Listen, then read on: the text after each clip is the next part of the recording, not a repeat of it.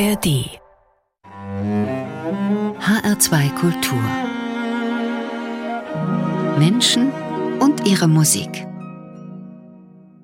Und da begrüße ich heute ganz herzlich den Journalisten, Autor, Podcaster, Blogger und Filmemacher Axel Brüggemann.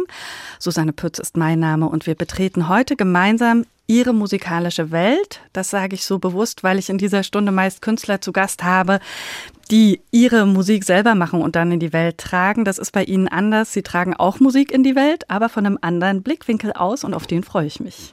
Ich mich auch. Hallo Frau Pütz. Wir starten gleich mit einer Ouvertüre und zwar der Ouvertüre zur Oper Così fan tutte.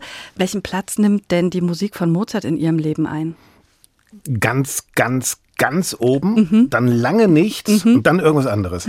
Also ohne Mozart kein Leben, weil keiner hat das Leben so gut verstanden wie Mozart. Also der hat für alle Lebenssituationen die richtige Musik und vor allen Dingen er irritiert uns immer mit der falschen Behauptung. Cosi van tutte, was wir jetzt hören, da geht es um zwei Paare, äh, die sich austauschen und alle doch nicht glücklich werden. Und Mozart liebt die menschlichen Makel. Und die liebe ich auch. Und wir als Journalisten suchen die ja auch immer. Wir, wir finden das nicht schlimm, wenn jemand nicht perfekt mhm. ist, sondern wir lieben ihn dafür, dass er nicht perfekt ist. Und keiner kann das so gut wie Mozart. Sie haben auch eine Biografie über Mozart geschrieben, nicht die erste, aber eine, und das war besonders eine für Kinder bzw. Mhm. Jugendliche. Was war Ihnen denn wichtig daran, Mozart mit einem Fokus auf Teenager zu präsentieren? Ja, es ist sogar noch unter Teen. Das ist eher mhm. so ab sechs, sieben, mhm. ist fast ein Vorlesebuch. Mhm. Das war für mich das Experiment. Dieses Buch fängt tatsächlich an Mozarts Tod.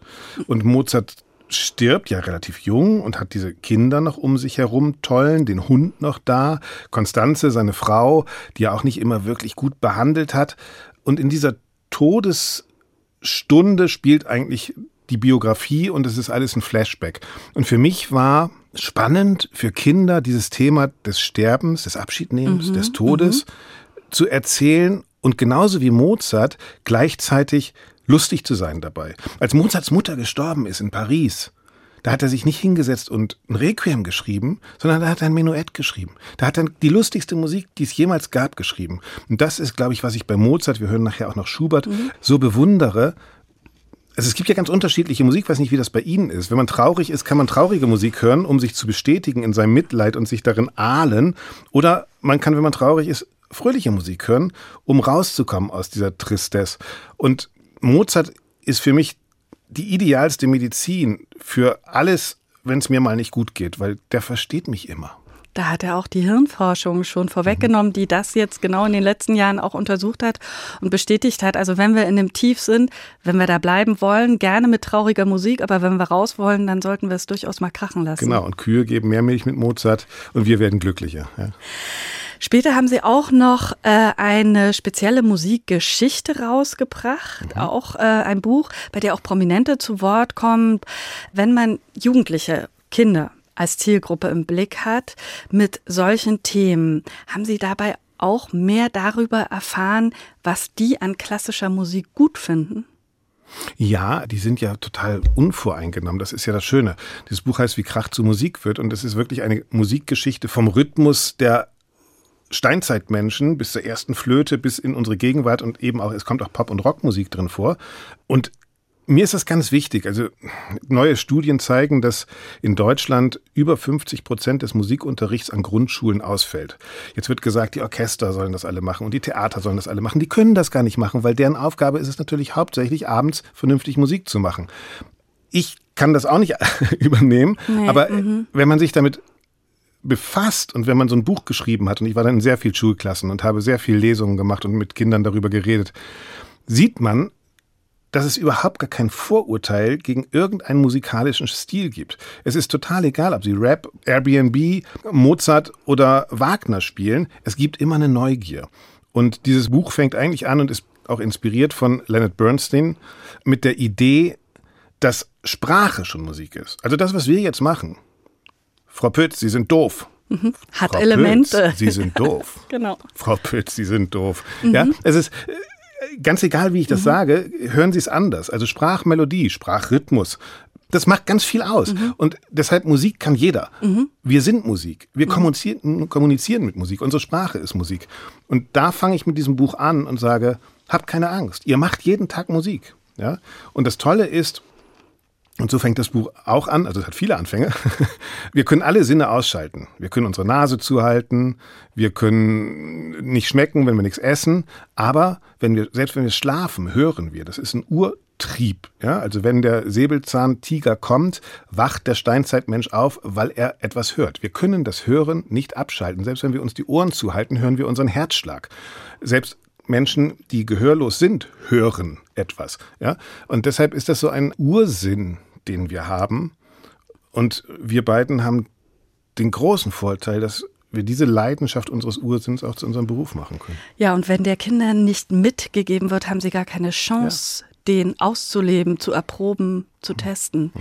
Bevor wir gleich die Ouvertüre zu Cosi van Tutte hören. Gibt es zu diesem Bestück eine besondere Verbindung für Sie? Sie haben nämlich bewusst eine Aufnahme mit dem belgischen Dirigenten René Jacobs mitgebracht. Warum mit ihm? Ja, René Jacobs bewundere ich einfach als Mozart-Dirigent. Für mich gibt es zwei Mozart-Dirigenten. Das ist Nicolas Hanoncourt, mit dem ich auch viel zu tun hatte. Ich wohne ja auch in Österreich und äh, von dem ich in den Gesprächen wahnsinnig viel gelernt habe. Und äh, René Jacobs, weil beide für mich erstens in einem historischen Bewusstsein musizieren, also auch auf historischen Instrumenten, aber dabei nicht dogmatisch sind, sondern mhm. historische Aufführungspraxis bedeutet für die nicht museal zu sein oder äh, pedantisch und dogmatisch zu sein, sondern historisch äh, Aufführungspraxis oder historisch informiert zu dirigieren heißt für die das Gefühl, was wir damals hatten, ins Jetzt zu holen.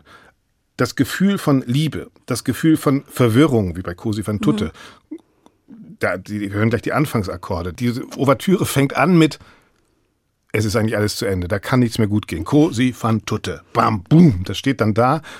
Das Problem wird von Mozart auf die Bühne gestellt und dann geht das drei Stunden lang und ent, äh, verknotet sich immer mehr. Und jemand wie René Jacobs schafft es für mich, die Leidenschaften, die ewigen Leidenschaften, das ist ja die klassische Musik überhaupt. Wir spielen das immer Gleiche, immer anders. Und Rene Jacobs spielt es sozusagen für unsere Zeit. Und das finde ich großartig. das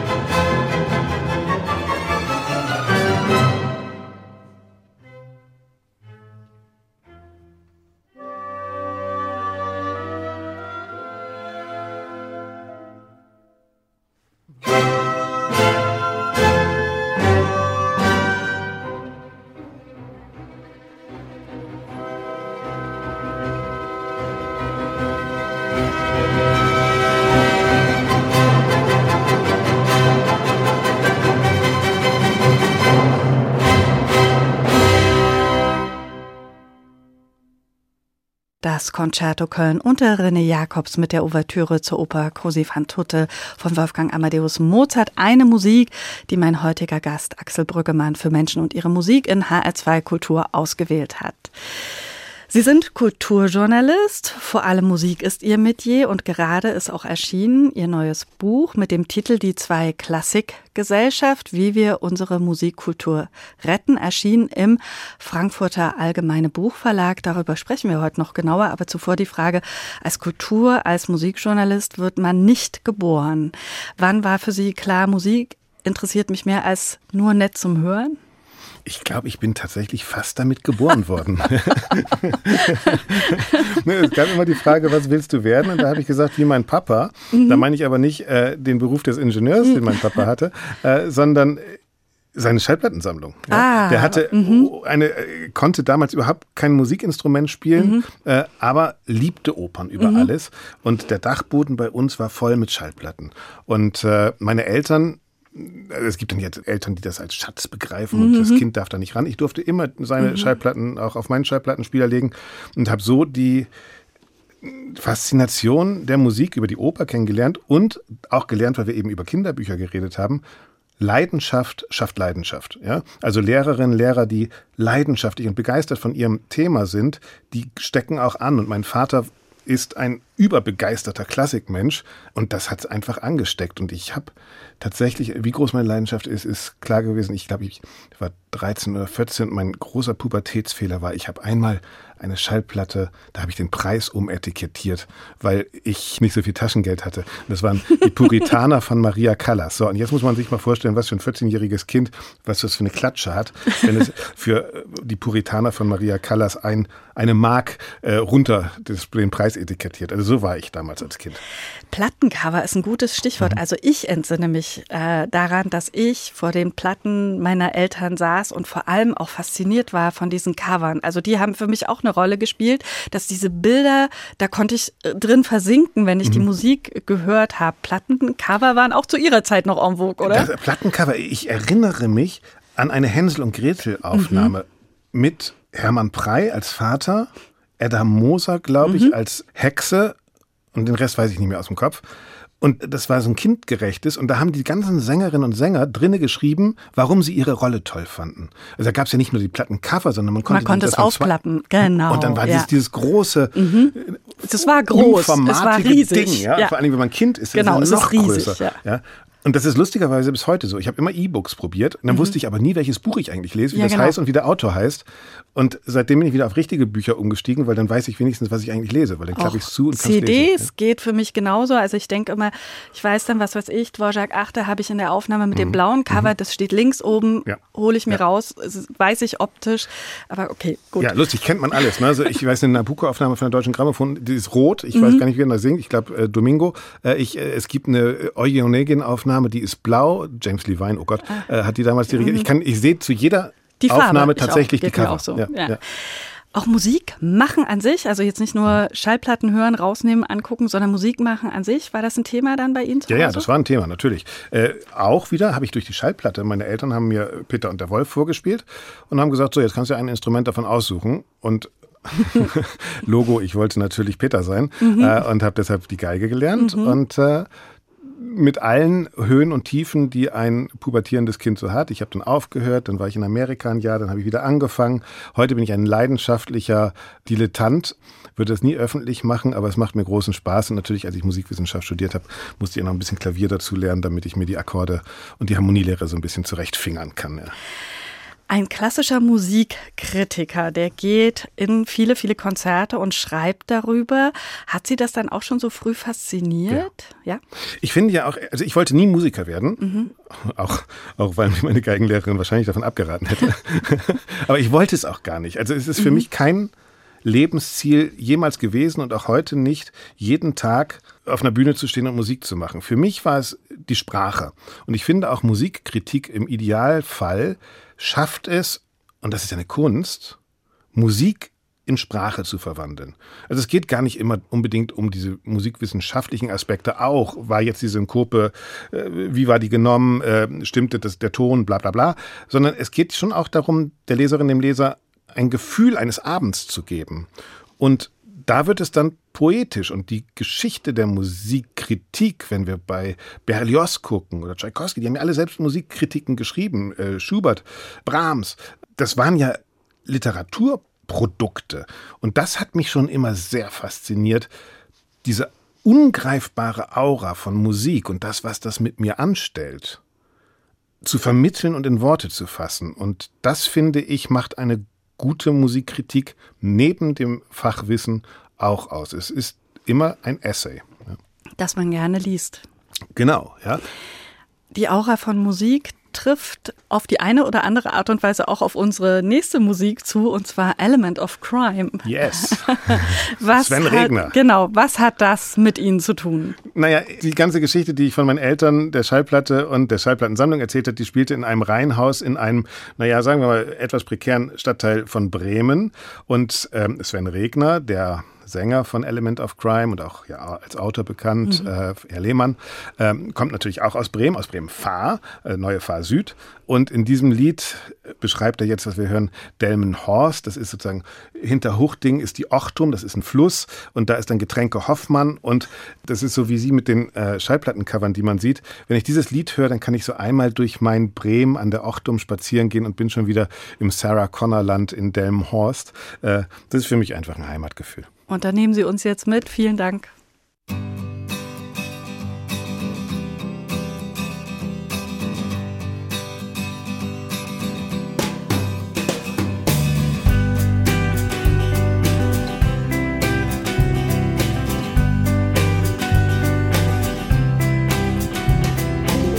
Ich bin jetzt immer da, wo du nicht bist. Und das ist immer Delmenhorst.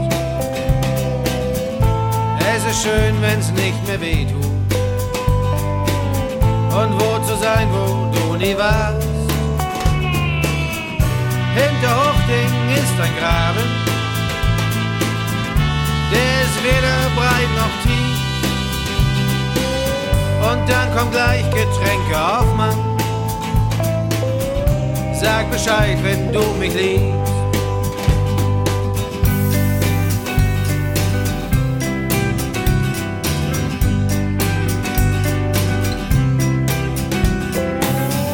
Ich hab jetzt Sachen an, die du nicht magst. Und die sind immer grün und blau. Ob ich wirklich Sport betreibe, interessiert hier keine Sau. Hinter Hochding ist ein Graben, der in die Ochtung sich ergießt. Und dann kommt gleich Getränke auf, Mann. Sag Bescheid, wenn du mich liebst.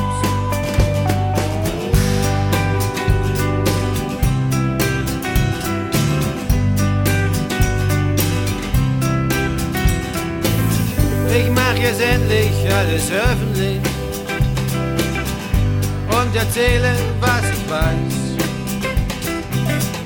Auf der Straße der Verdammte, die hier Bremer Straße heißt.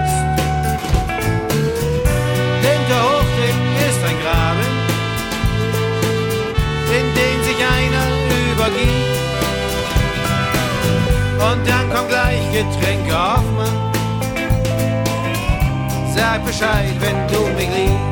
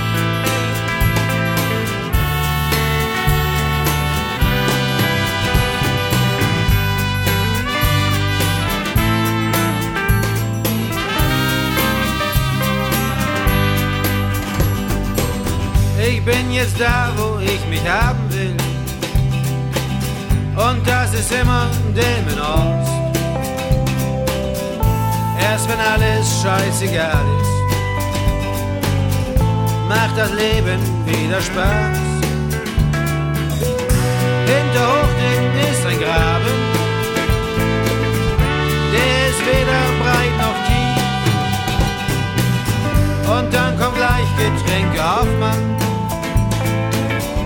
Sag Bescheid, wenn du mich liebst. Sag Bescheid, wenn du mich liebst. Sag Bescheid, wenn du mich liebst.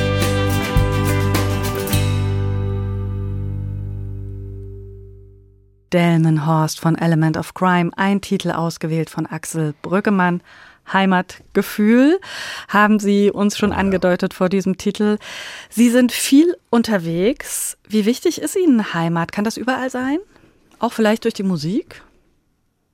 Ja, das, da habe ich viel drüber nachgedacht, lustigerweise. Je älter man wird, desto mehr denkt man ja darüber nach, wo man hingehört. Ich äh, war in Bremen und dann habe ich gesagt, ich muss den weitesten Weg innerhalb von Deutschland nehmen, um zu studieren, auch weil die Stadt einfach so Freiburg. schön war, war in Freiburg. Ja, genau. ähm, hat eine großartige Zeit in Freiburg gehabt. Dann war ich bei der Welt am Sonntag ja Textchef äh, und war sieben Jahre in Berlin. Das war natürlich auch super in den 2000er Jahren, als noch alles im Umbruch war. Dann bin ich kurz zurück nach Bremen und jetzt pendel ich zwischen Bremen und Wien. Die Familie ist in Wien. Aber ich habe noch das Haus meiner Großeltern und Urgroßeltern in Bremen, das ich sozusagen als Haus auch für die Familie äh, habe, wo wir Weihnachten, Ostern, Corona mhm. feiern. okay, das ist ein bisschen blöd, aber da waren mhm. wir da in der Zeit. Und lustigerweise, wenn ich da oben im Dachboden sind, ist mein Schlafzimmer, auf dem Bett liege und aus dem Velux-Fenster gucke, dann denke ich, ja, hier bist du eigentlich zu Hause. Ja? Und irgendwann wirst du vielleicht nicht mehr atmend, aber da wieder hin zurückkommen. Also das ist schon eine Heimat. Obwohl ich habe mich an Bremen abgerieben und ich habe mich in Bremen gestritten und ich habe, ich finde das Theater bescheuert und ich finde die Zeitung nicht gut und ich finde Radio Bremen habe ich auch Kritik. ja, aber wahrscheinlich tut man das aus Leidenschaft gerade da, wo man sich zu Hause fühlt. Äh, und trotzdem würde ich sagen, jo, ich bin Bremer, ne? Sie haben es eben angesprochen, Freiburg war eine Station möglichst weit weg und dort haben Sie Musikwissenschaft, Geschichte und Kunstgeschichte studiert. Wie wichtig war das für Sie, das zu tun, für das, was Sie heute machen, oder war das nur so ein notwendiges Übel, ja, man muss was studiert haben?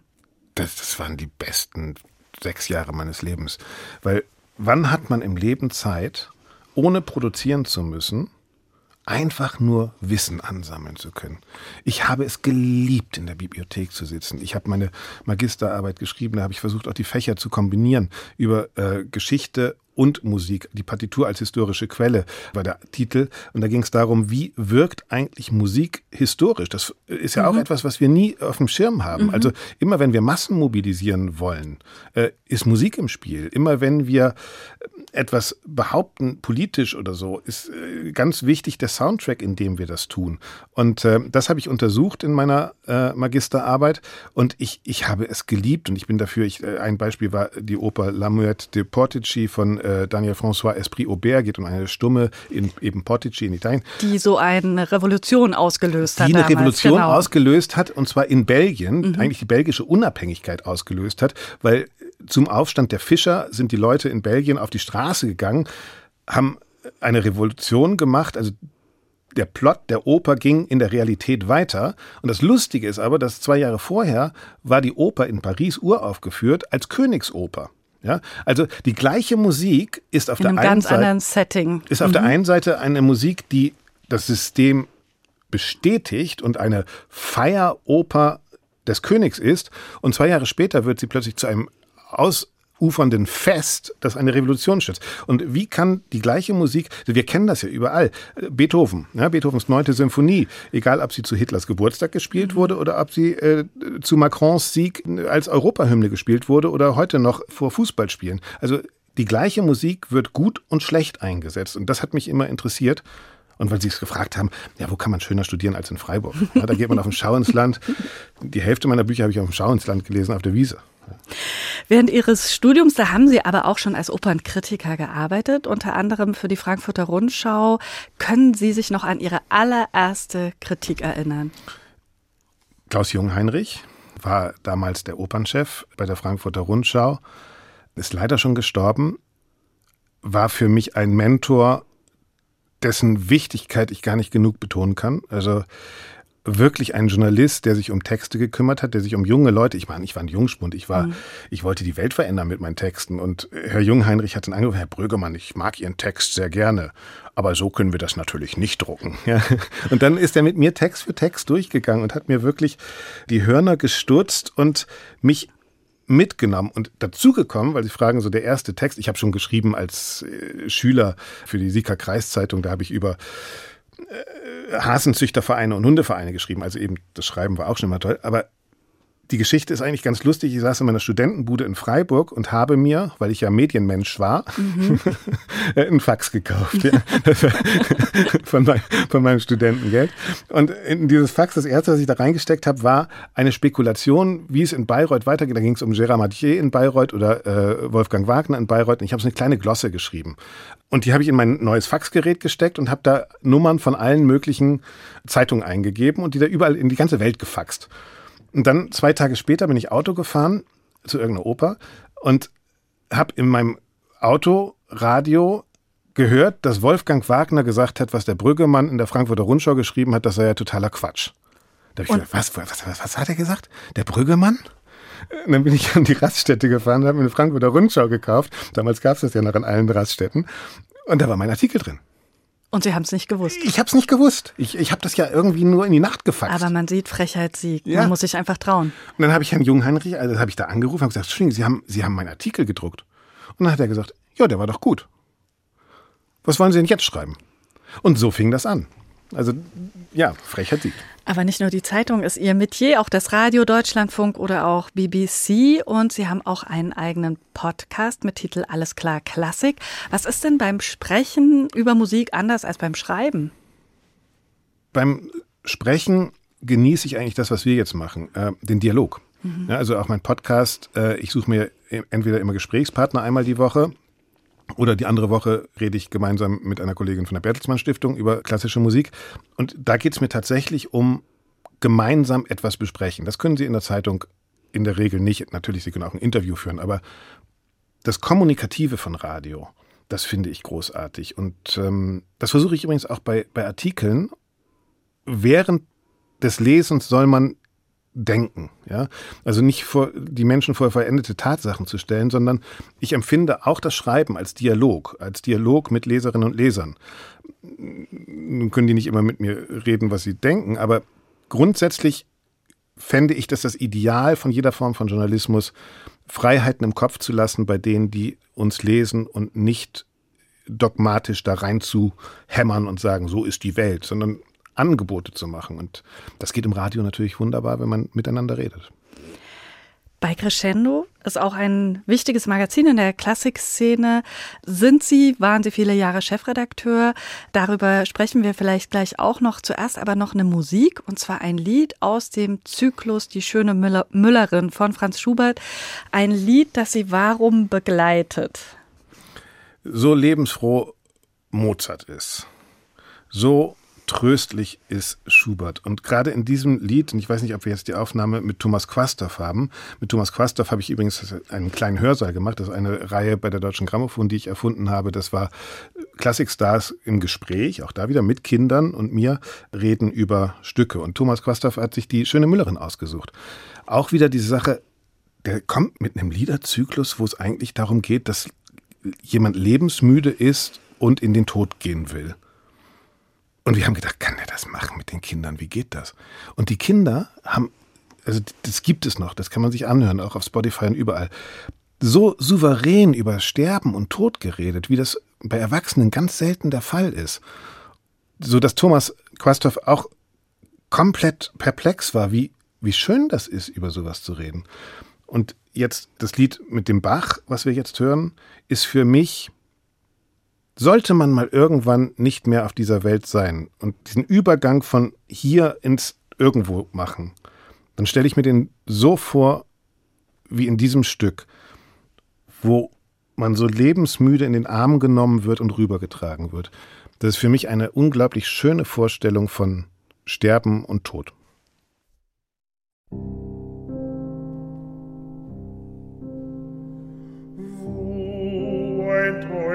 des Herze in Liebe vergeht, da welken die Lilien auf jedem Beet. Da muss in die Wolke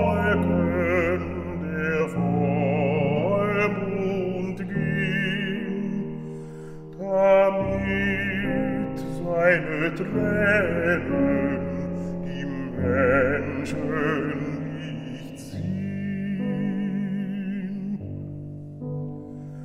Da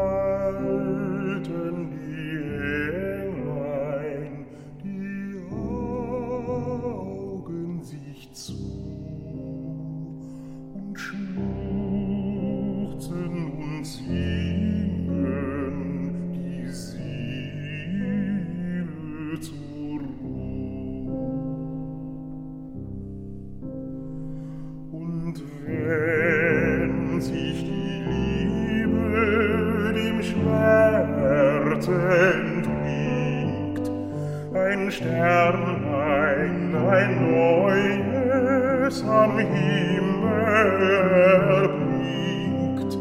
Ein Sternlein ein neues am Himmel erblinkt. Da springt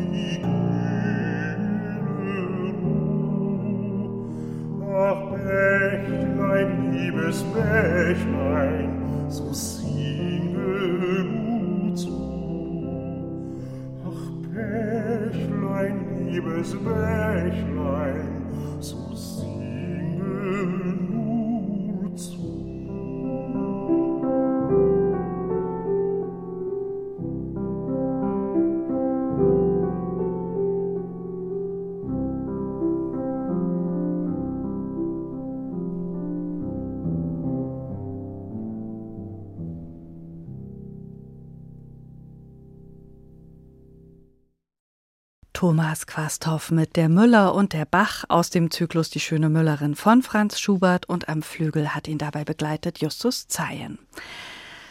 Axel Brüggemann, Sie gehen von Berufswegen viel ins Konzert. Können Sie privat überhaupt noch ja, Musik genießen in einem Konzertsaal oder sind Sie immer irgendwie mit dem Kritikerohr dabei? Ich würde sagen, ich genieße es immer privat. Meine Frau würde sagen, Du bist immer Kritiker. Okay. also so viel zur, zur Perspektive dazu. Nein, also ich empfinde das tatsächlich nicht so, weil ich mich auch ohne Kritik sehr gerne über Musik aufrege und mich sehr gerne von Musik begeistern lasse. Ich glaube, das ist auch ein Grund von Musik. Wenn mir das egal wäre und ich mich dann nur berauschen lassen würde, dann würde mich das ja gar nicht interessieren. Das tut ja was mit mir und das will ich danach auch besprechen. Und manchmal regt es mich auch auf und manchmal. Oh, ist man tagelang begeistert. Ja, ja. ja, mhm. Und manchmal, äh, weil wir über Kritiken gesprochen mhm. haben, ich weiß noch, es gab ein Nigel Lowery, hieß der Regisseur, der hat in Basel ein Lohengrin inszeniert. Herr Jungheinrich äh, von mhm. der Frankfurter Rundschau. Ich habe einen bösen Verriss geschrieben, weil das machte überhaupt alles gar keinen Sinn. Und dann habe ich ihn abgeschickt in mein Faxgerät. und dann wurde der auch gedruckt. Und dann habe ich geschlafen und habe gedacht, sag mal, aber was ist, wenn wenn der die ganze Zeit schon im Gral war, der das fängt schon an und der ist eigentlich schon im Gral und gar nicht in Brabant und so. Und plötzlich hat diese ganze Inszenierung Sinn gemacht und ich habe gedacht, scheiße, ich habe das einfach nicht verstanden. Und dann habe ich eben Jungheinrich angerufen und gesagt, Herr Jungheinrich, wir haben eine falsche Kritik gedruckt, das war mhm. genial. Und er hat gesagt, ja, dann schreiben Sie es doch morgen. Ja?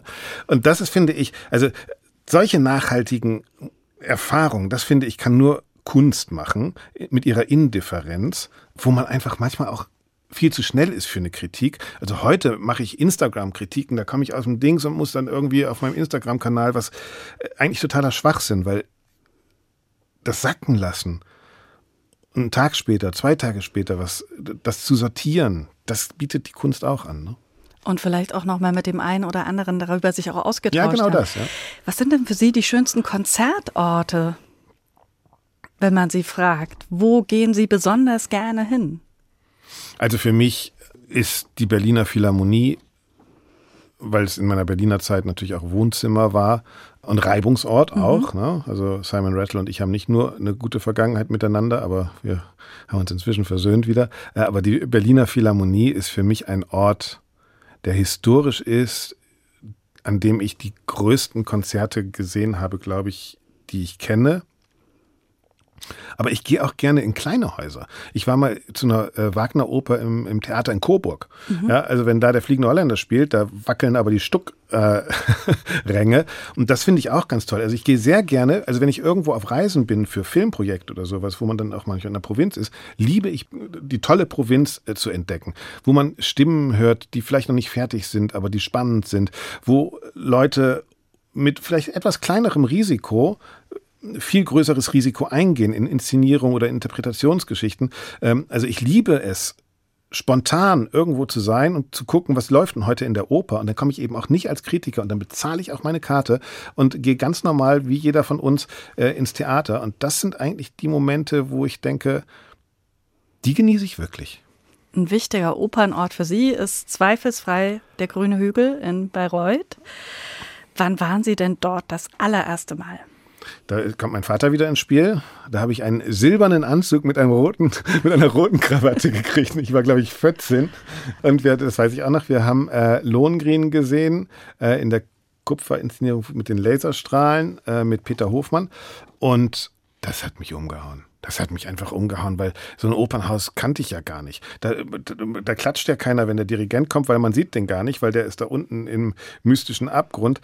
Und dann fängt das einfach an und erst denkt man, das soll jetzt diese tolle Akustik sein. Man hört doch gar nichts. Spielt mal lauter, Leute. Und dann sitzt man da 10 Minuten, 15 Minuten und plötzlich verschmilzt sich wirklich Stimme und Musik mit allem.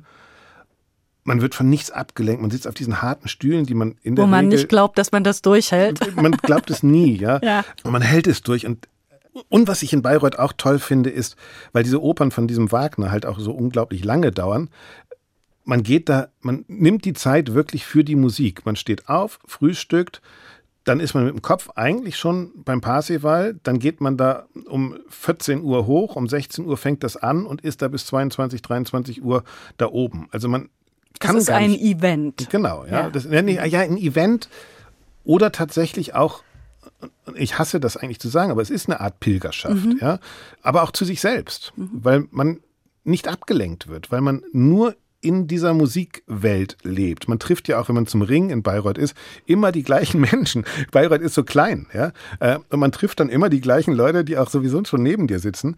Und das ist so eine Community. Auch die Sängerinnen und Sänger, ich habe da ja viel auch so Fernsehsachen und sowas gemacht, die wachsen da einfach zusammen. Die sind, die, die verbringen ihre Sommerferien da. Das darf man nicht vergessen. Auch die ja. Musiker sind den ganzen Sommer über da. Nicht für Millionengagen. Ja, ja genau. Sie haben eine ganz intensive Beziehung. Damals war es ein Novum, als Sie Public Viewing mhm. der Bayreuther Festspiele moderiert mhm. haben. War, als diese Idee damals aufkam, war das sofort eine Begeisterung ja. oder gab es erstmal, nee, das müssen wir erstmal. Unter den Menschen gab es sofort eine Begeisterung. Mhm. Also es war Katharina Wagner, war noch nicht Intendantin, mhm. hat das aber inszeniert schon, äh, dieses Open Air auf dem Festplatz. Mhm. Und es war beim ersten Mal, da fuhren Sonderzüge aus Berlin. Da waren, glaube ich, 60.000 Leute auf diesem Festplatz und haben diese Leinwand angeguckt. Und die Sängerinnen und Sänger, also es war live vom Hügel übertragen nach unten und die Sängerinnen und Sänger haben oben ihren Applaus gekriegt, sind dann runtergefahren worden auf den Festplatz und sind auf die Bühne gekommen und dann sind die da empfangen worden wie Michael Jackson. Ja, da haben wirklich 60.000 Leute äh, Michael Volle, ich weiß es noch bei den Meistersingen, äh, und Michael Volle stand da, und ich, was ist denn hier los? Wir sind doch nur Opernsänger, Leute. Ja, und da hat man plötzlich gesehen, dass dieses Bayreuth, was ja immer so ein hermetischer Gral war, dass er sich geöffnet hat, dass die Leute sich plötzlich mitgenommen gefühlt haben. Ja? Und ähm, kann ich auch zu sagen, wie ich überhaupt zu Bayreuth gekommen bin, ist vielleicht noch eine ganz nette Geschichte. Da war ich bei der Welt am Sonntag und es gab gerade diese Katharina Wagner Schlingensief, so, da war so ein bisschen Sand im Getriebe, sagen wir mal. Und Wolfgang Wagner wollte, hat immer ein Interview im Spiegel gegeben. Und in diesem Sommer hat er gesagt, ich mache kein Interview für den Spiegel. Und dann habe ich äh, angerufen und habe gesagt, ein Pressesprecher, also die Welt am Sonntag, die würde das gerne übernehmen. Und da hat der Pressesprecher, Herr Emmerich, leider auch schon tot, gesagt, na gut, Herr Brüggemann, machen wir einen Termin. Und einen Tag vorher gab es dann noch mehr Knirsch und Knatsch da auf, bei den Proben mit Schlingensief, hat Herr Emmerich angerufen und gesagt, Herr Brüggemann, leider fällt dieses Interview aus. Da ich, das kann nicht sein. Ich wollte jetzt doch unbedingt. Dann bin ich nach Bayreuth gefahren und habe mich auf die Bank vor das Festspielhaus gesetzt, acht Stunden lang, bis plötzlich Wolfgang Wagner vorbeikam. Frechheit siegt. Dann habe ich gesagt, Herr Wagner, guten Tag. Wer sind Sie? Herr Brüggemann, wir hätten eigentlich heute einen Termin. Kommt Sie jetzt aus Berlin oder was? Ich, ja, ich komme aus Berlin. Nee. Wie lange bleiben Sie? Da habe ich gesagt, bis Sie mit mir reden. Dann holte er so einen kleinen Plastikkalender aus seiner Jackentasche, hat gesagt, morgen um zwölf bei mir. Und ist gegangen. Dann habe ich den Peter Emmerich angerufen und gesagt, der Herr Wagner hat gerade gesagt, ich soll morgen um zwölf bei Ihnen sein. Ich weiß gar nicht, wo der wohnt. Und Peter Emmerich hat gesagt, das kann nicht sein. Der hat Ihnen kein Interview gegeben. Ich gesagt, doch, das hat er mir gesagt. Und so hatten wir ab dann das Wolfgang Wagner Interview immer in der Welt am Sonntag. Also das ist auch, was Bayreuth ausmacht. Es ist diese fränkische Hemdsärmlichkeit, mhm. die auch Katharina noch ein bisschen hat, mit der ja, leidenschaftlich Oper gemacht wird und wo das Wort von gestern Morgen auch schon wieder Schnurz ist. Hauptsache, man sieht, dass die Leute für was brennen. Und das ist diese Energie, die ich da spüre. Diese Energie haben Sie auch aufgenommen, auch wiederum in Büchern, aber auch in Filmen. Dafür haben sie auch Preise bekommen. Sie haben den Bayerischen Fernsehpreis bekommen, waren nominiert für den Grimme-Preis. Bevor wir gleich über all das auch noch einen Ticken weiterreden, hören wir natürlich auch Musik von Wagner, die das Ganze ja zusammenhält. Dann geht die Welt unter, ja. Genau. Wir werden das Finale aus der Götterdämmerung hören mit Georg Scholti. Die Musik von Richard Wagner, wenn Sie die kurz beschreiben sollen, was macht die Musik für Sie aus? Ja, weil ich so viele Bücher und Filme über Wagner gedreht habe, wurde ich auch immer gefragt, welche drei Wagner-Opern nehmen Sie mit auf die einsame Insel? Und da war meine Antwort immer, ich nehme nur Mozart mit. Ich will keinen Wagner auf diese einsame Insel mitnehmen. Wenn ich einen Wagner nehmen müsste, würde ich einen Parsival nehmen. Äh, für mich macht die Musik Wagners aus, dass ich mich komplett aufgeben muss. Ich darf, bei Mozart bin ich ich und muss mich mit einbringen und meine Lebensfreude und mein Sein als Mensch. Bei Wagner muss ich mich komplett mit der Garderobe an der Garderobe aufhängen, mein Willen, mein Sein, meine Meinung und mich einfach berauschen lassen. Ich glaube, das ist wirklich so wie Drogen nehmen. Da bin ich nicht so ein Experte, aber äh, man gibt sein Ich auf. Und das ist, kann sehr unangenehm sein. Und wir haben es ja historisch auch gesehen, das hat auch fatale Folgen. Aber wenn man in diesem Zustand ist und in guten Händen ist dabei, also sozusagen betreute Droge Wagner, ja, mit einem guten Dirigenten oder einem guten Regisseur, äh, dann ist das natürlich auch ein wahnsinnig spannendes Gefühl, sich hinzugeben und einmal durch seine gesamten existenziellen Freuden, Ängste, Sehnsüchte, also es ist wirklich freudianisch, ja, sich da auf den Seziertisch zu legen, ja, und dann freut man sich, wenn am Ende auch die Welt untergegangen ist und man da raus kann und man einfach ein äh, Meisels äh, Hefeweizen trinken kann, um zu merken, man ist noch in dieser Welt. Aber wir gehen jetzt erstmal in die andere Welt und ja. gehen in das Ende der Welt mit der Götterdämmerung.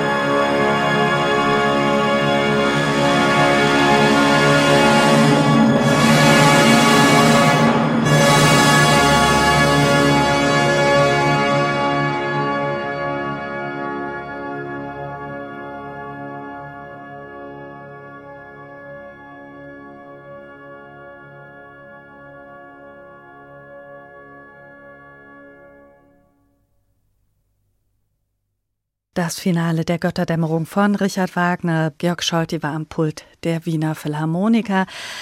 Wir haben ja den Luxus in so einem Studio wie dem vom HL2 Kultur. Wir konnten auch mal so ein bisschen zumindest richtig in Klang baden. Nicht so doll, wie wenn man wirklich im Opernhaus sitzen würde, aber diesen hörbaren Weltuntergang kann man auch so mal ein bisschen genießen. Wir, das heißt Axel Brüggemann und ich, Susanne Pütz. Bayreuth, wir haben es gehört, ist ein wichtiger Ort für Sie. Neue Konzertformate sind eine Ihrer Leidenschaften. Sie haben dort Public Viewing etabliert, moderiert, also die Klassik mal in ein ganz anderes Setting gebracht. In Ihrem aktuellen Buch Die zwei Klassikgesellschaft, wie wir unsere Musikkultur retten, ist auch das genau Thema. Klassik, anders denken. Sie haben das an verschiedenen Stellen realisiert, auch beim Beethovenfest in Bonn und eben auch in Bayreuth. Welche Erfahrungen haben Sie mit neuen Formaten gemacht? Hat das immer gleich funktioniert?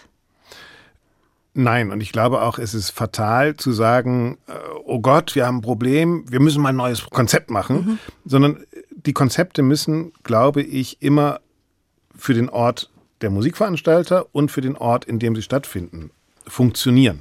Also es muss, es ist wirklich die Kunst, glaube ich, Musik und den Menschen miteinander zusammenzubringen in der Schnittmenge, wo die gerade sind. Ja, es hilft äh, nichts, irgendwas aus dem Boden zu stampfen und zu sagen, jetzt machen wir mal Multikulti und jetzt müssen wir alle herkommen. Das Gefühl hat man häufiger mal, wenn Menschen so in diese Bredouille kommen, sehr Theatermacher, oft, ja. Opernhäuser, auch Konzertveranstalter, dann wird ganz schnell mal gesagt, was ist in und wir bringen alles genau. zusammen, machen das in einen Topf und komisch, es geht gar keiner hin. Genau.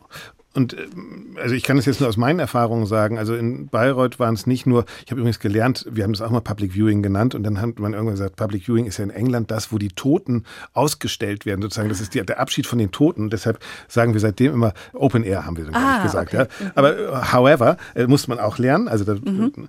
Er hat dann auch ganz viele Leute erbost. Ich erinnere mich noch an eine Kritik in der Süddeutschen, der das ganz fürchterlich fand, dass man Bratwurst angeboten hat während des Liebestodes. Ja, also dass die Leute da saßen und in die Bratwurst gebissen haben. Kann ich auch verstehen, aber da war zum Beispiel der Ort einer Gesellschaft in Bayreuth, die nie die Chance hatten, in ihr Festspielhaus zu kommen. Und plötzlich war das offen. Und natürlich gab es dann auch Bayreuther Bier und Bayreuther Würstel. Und das hat gepasst, ja, weil die alle sich zu Hause gefühlt haben und plötzlich gehörte dieses Festspielhaus auch den Menschen dort. Ich habe für Sky ja diese ähm, Programme gemacht, in der wir die ganzen Pausen und in Bayreuth dauert eine Pause eine Stunde über den Aufzug vorher geredet haben mit Prominenten, mit den Sängerinnen und Sängern, wo wir auch gesagt haben, hey Frau XY, dieser Aufzug war jetzt nicht so richtig ihre Glanzleistung, ja. Und dann hat die gesagt, Herr Brüggemann, wissen Sie eigentlich, es ist gerade 50 Grad auf der Bühne, das ist Wahnsinn.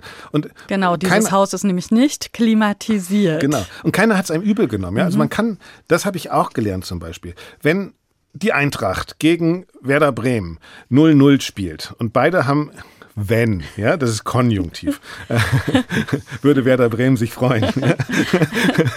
aber wenn es so wäre und es ein langweiliger Kick wäre, würden wir sagen, es war ein langweiliger Kick, aber das Rückspiel gucken wir uns schon an, weil da wird ja jemand gewinnen. In der Oper oder im Konzert heißt es, wenn es im Fernsehen übertragen wird, immer das war wieder ein großartiger Abend mit großartigen Sängern. Ein Dirigat, das wir so nicht gehört haben. Die Leute sind begeistert. Und die Leute sitzen vor der Glatze und sagen, wieso, das war doch beknackt. Was redet ihr da eigentlich? Wir machen uns selbst unglaubwürdig und wir nehmen uns den Sinn unserer Kultur.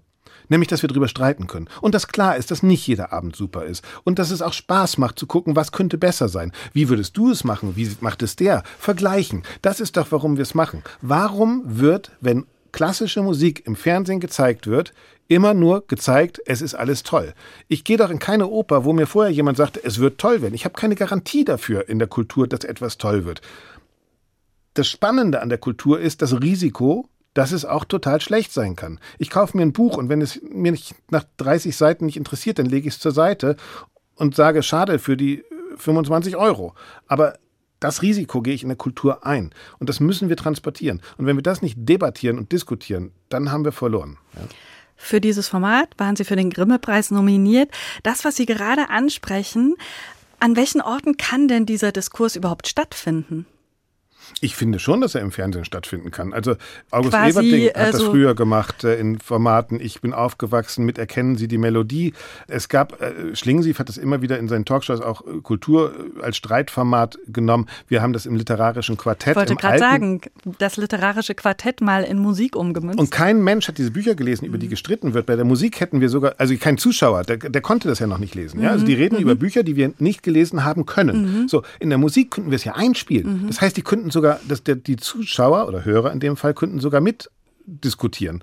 Ich glaube, dass wir dadurch Musikkultur tatsächlich beweglich halten und überhaupt zeigen, warum wir diesen ganzen Kram machen. Aber es gibt natürlich auch andere Formate. Ich habe es für die Wiener Symphoniker, habe ich das gemacht in der Corona-Zeit, wo alle gestreamt haben, hat sich natürlich gezeigt, kein Mensch guckt einen ganzen Opernstream an. Also ich gucke mir nicht ein Parsival fünf Stunden lang zu Hause an, weil da kommt der Lieferando-Bote, da kommt meine Tochter mit den Mathehausaufgaben, dann sind die Chips alle und dann hole ich mir die nochmal. So, das mache ich nicht. Ich habe das Gefühl, Oper ist Oper ist in der Oper. Ja? Und wir haben dann entwickelt diese Wohnzimmerkonzerte, wo wir einen Satz aus einem Solo Konzert gespielt haben und der Solist war immer jemand, ein normaler Musiker aus dem Orchester der Wiener Symphoniker. Also musste nicht mal der Pultführer sein, sondern es konnte irgendjemand sein, der es gerade wollte.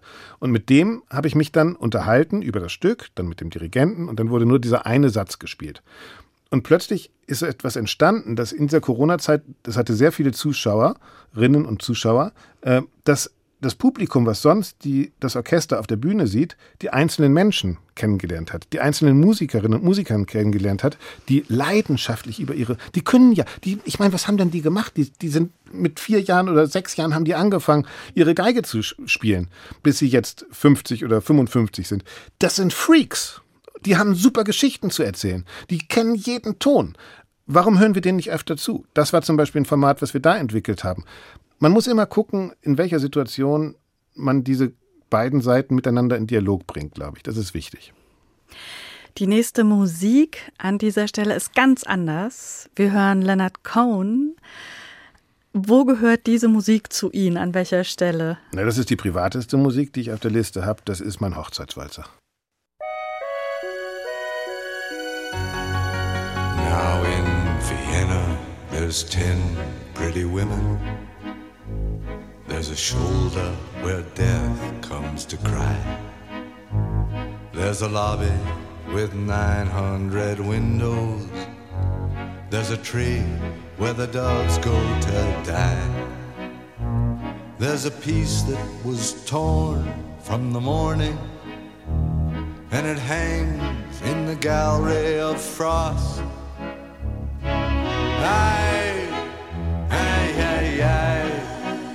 Take this waltz, take this waltz, take this waltz with a clamp on its jaws.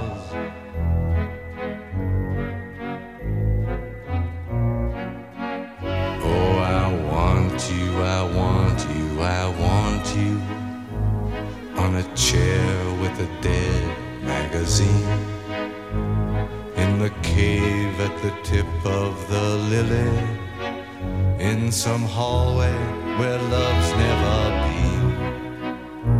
On our bed where the moon has been sweating. In a cry filled with footsteps and sand. I, I, I, I. Take this waltz take this waltz. Take its broken waste in your hand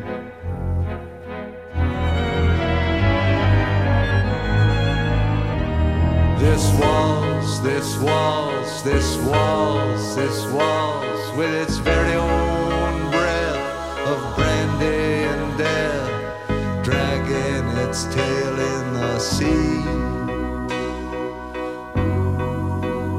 There's a concert hall in Vienna where your mouth had a thousand reviews. There's a bar where the boys have stopped talking. They've been sentenced to death by the blues. Ah, but who is it climbs to your picture with a garland of freshly cut tears? I, aye, aye. Take this waltz, take this waltz, take this waltz, it's been dying for years.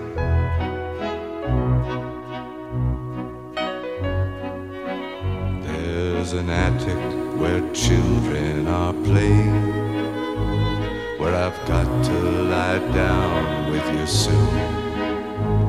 In a dream of Hungarian lanterns, in the mist of some sweet afternoon.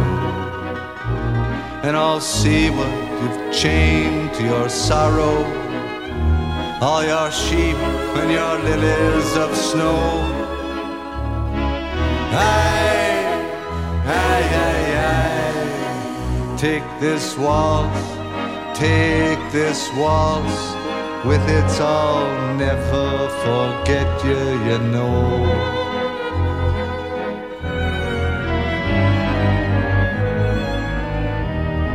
This waltz, this waltz, this waltz, this waltz, with its very own breath of brandy and death, dragging its tail in the sea.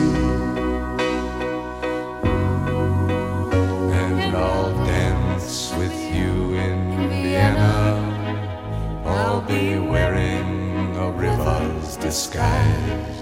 The hyacinth wild on my shoulder, my mouth on the dew of your thighs, and I'll bury my soul in a scrapbook with the photographs there and the moths. And I'll yield to the flood of your beauty, my cheap violin my cross. And you'll carry me down on your dancing to the pools that you lift on your wrist. Oh, my love, oh, my love, take this waltz, take this waltz. It's yours now, it's all that there is.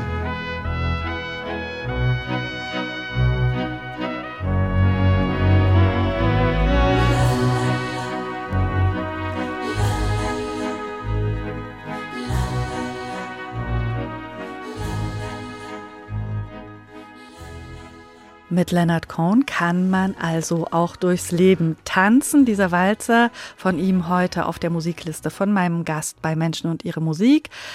Da ist der Autor, Filmemacher und Kulturjournalist Axel Brüggemann zu Gast. Und unser Gespräch, das gibt's auch als Podcast auf hr2.de oder in der ARD Audiothek. Bevor wir gleich auf den Klassikbetrieb beziehungsweise auf ihr Buch äh, genauer schauen, noch eine Musik und die stimmt uns auf diese Klassik ein, und zwar das Notturno von Franz Schubert. Das ist ein einzelner Satz für Klaviertrio, spielt hier gleich das Altenberg Trio Wien. Ein Stück, das Franz Schubert 1827, 1828 kurz vor seinem Tod geschrieben hat. Axel Brüggelmann, dieser Satz ist ein Klassik-Hit, kann man sagen, mhm. der ihn warum wichtig ist. Komisch, dass so eine Musik, wir werden sie ja gleich hören, ein Hit ist, ne? Also, mhm. äh, aber tatsächlich wird er ganz oft benutzt und für mich geht da einfach so ein Film ab und für mich ist das Schubert pur. Der Künstler der Überraschung, der Künstler, der mit 180 irgendwo hinfährt und dann einen Rückwärtsgang einlegt und wieder zurückfährt. Ähm, und man weiß gar nicht, ob man jetzt durch die Windschutzscheibe nach vorne geflogen ist oder ob man noch im Auto sitzt und mit zurückfährt. Kein Komponist, glaube ich, schüttelt uns immer wieder so durch wie Franz Schubert, überrascht uns in seiner Musik so und schafft diese Momente des freien Falls dadurch, in denen wir uns schwerelos fühlen und gleichzeitig ganz schwer. Und also der lacht und weint und du weißt nicht, lacht der jetzt oder weint der jetzt? Schubert ist nicht zu greifen. Schubert ist ein Meister des Kaschierens und des Irreführens und trotzdem wahrhaftiger Emotionen. Und wir hören das gleich, das passiert eigentlich gar nichts am Anfang. Es passiert einfach genau gar nichts. Jeder denkt, das kann doch jeder komponieren. Und dann hören Sie, ich glaube, Wolfgang Riem hat das mal in einem Interview gesagt, die Kunst des Musizierens ist nicht die Noten zu spielen, sondern den Raum zwischen den Noten zu füllen. Und das finde ich ist bei diesem Stück so der Schlüssel eigentlich, wie bei Schubert überhaupt. Hören Sie einfach mal auf die Räume zwischen den Noten.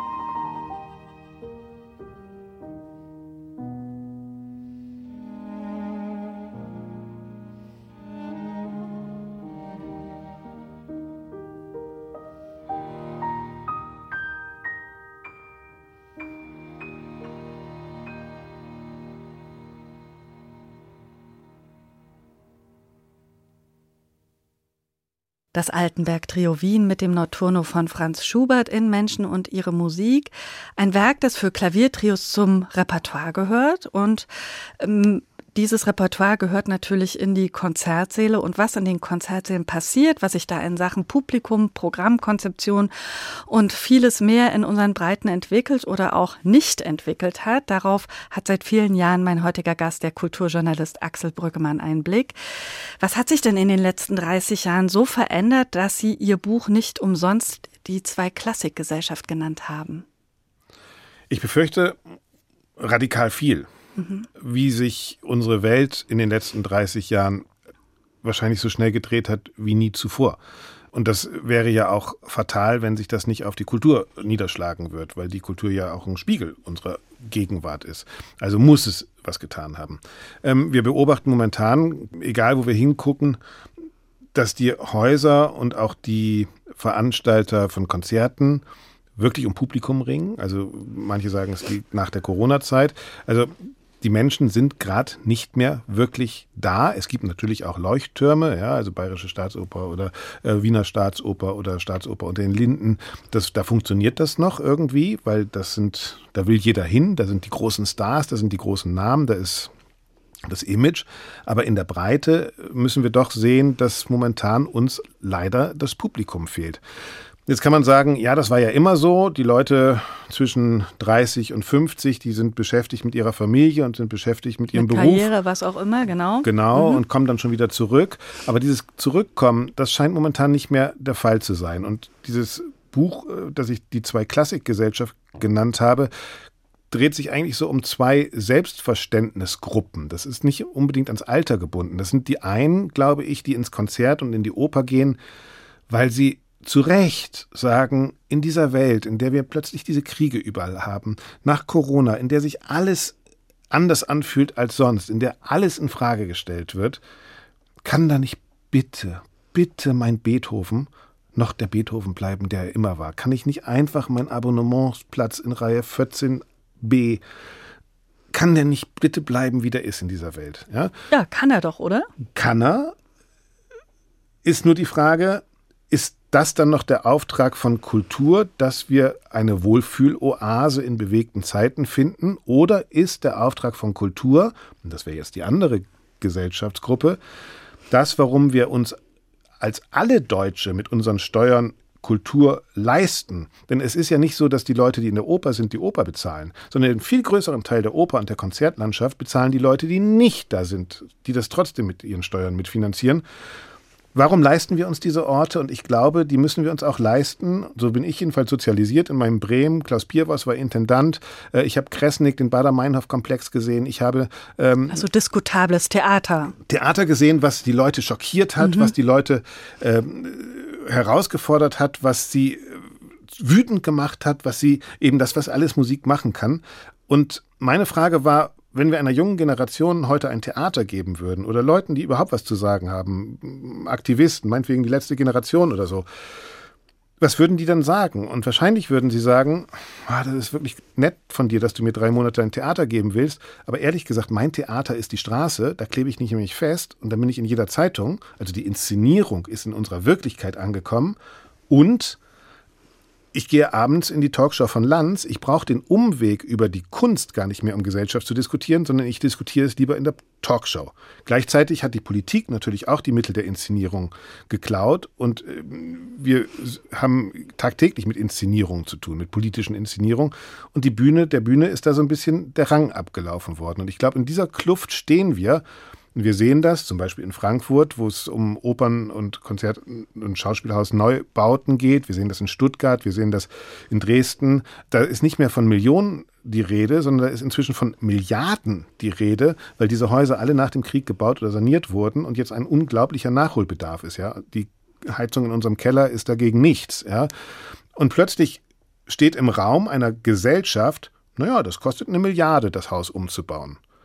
Und dann müssen wir die wir doch diese Kunst lieben, gute Argumente haben, warum wir uns als Gesellschaft eine Milliarde Euro leisten wollen, um Kultur zu erhalten. Und ich glaube, das müssen wir ganz offensiv machen und da müssen wir auch mit unseren eigenen Fehlern ins Gericht Sie gehen. haben ja einen Untertitel, wie wir unsere Kultur retten, unsere Musikkultur retten können. Wie können wir sie denn retten?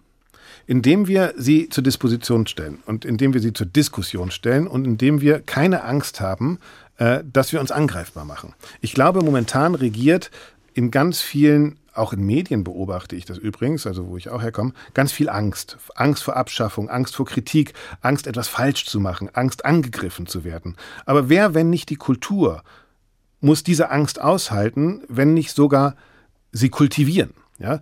Wir leben in einer Gesellschaft, in der es offensichtlich den Gruppen, den unterschiedlichen Gesellschaftsgruppen schwerfällt, miteinander zu reden. Ja? Und da wäre Theater an und für sich der richtige Ort. Aber das heißt, dann wäre es der Ort, der nicht zur Disposition steht, sondern der Ort, wo wir sagen, wir bringen die Leute zusammen und hier dürft ihr miteinander auch laut sprechen. Richtig.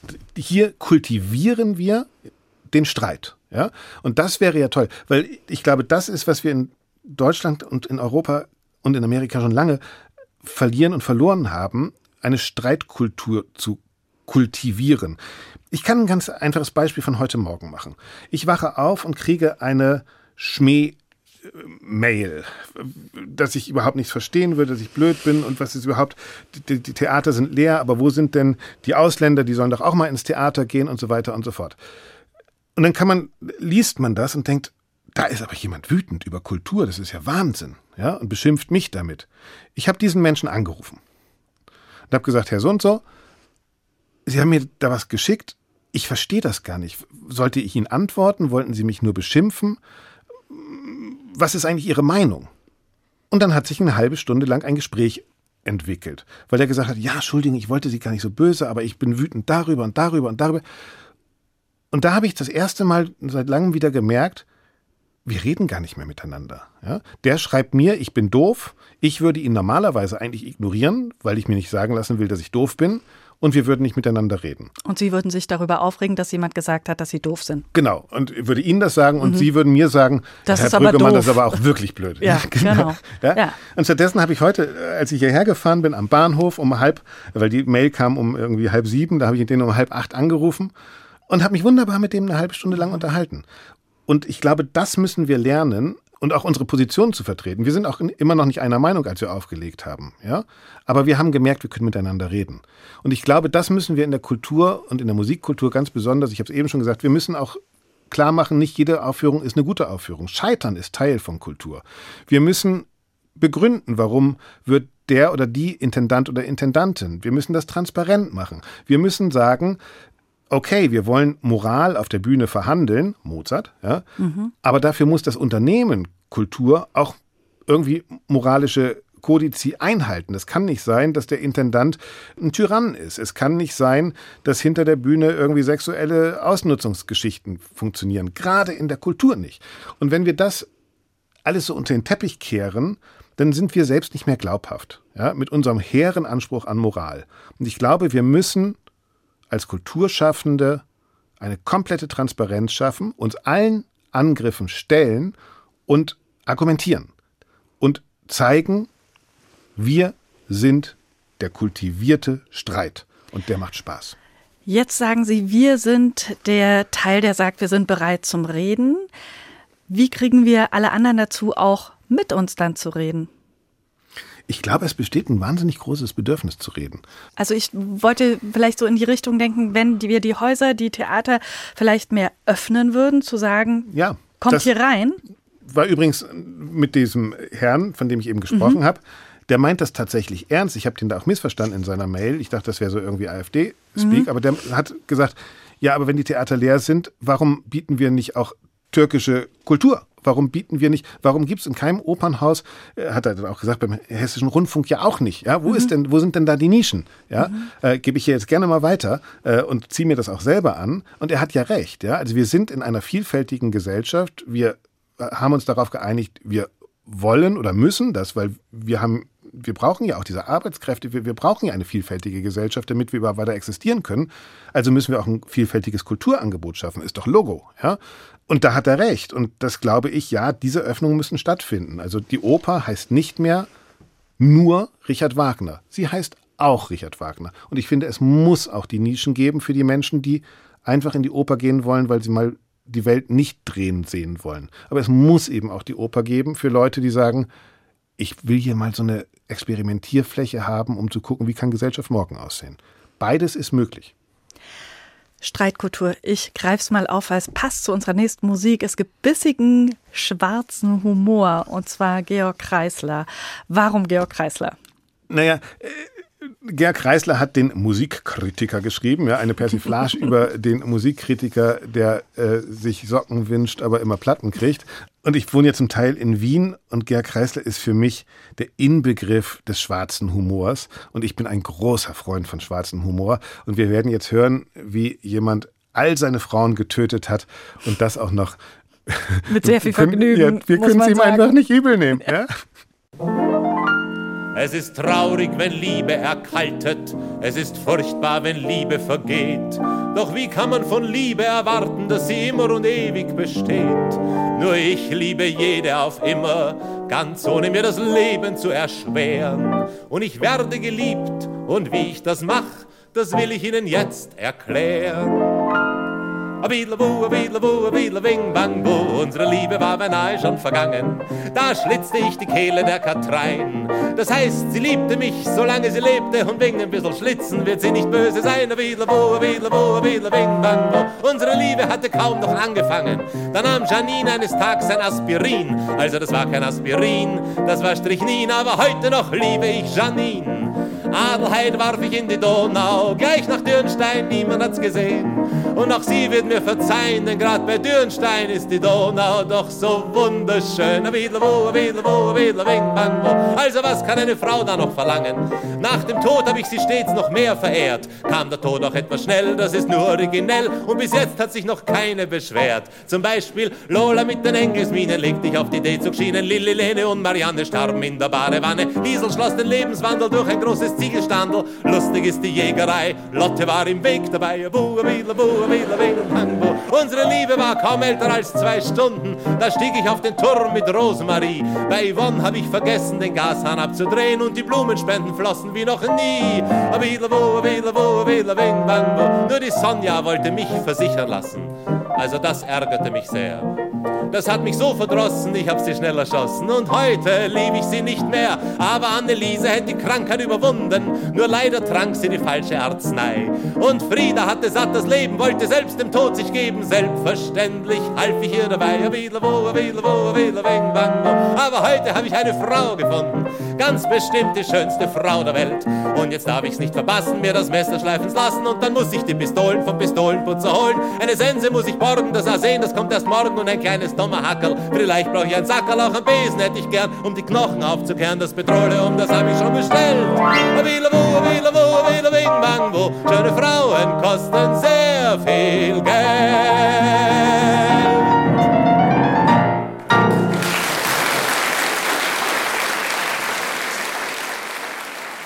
Georg Kreisler und seine besondere Art, ewig zu lieben.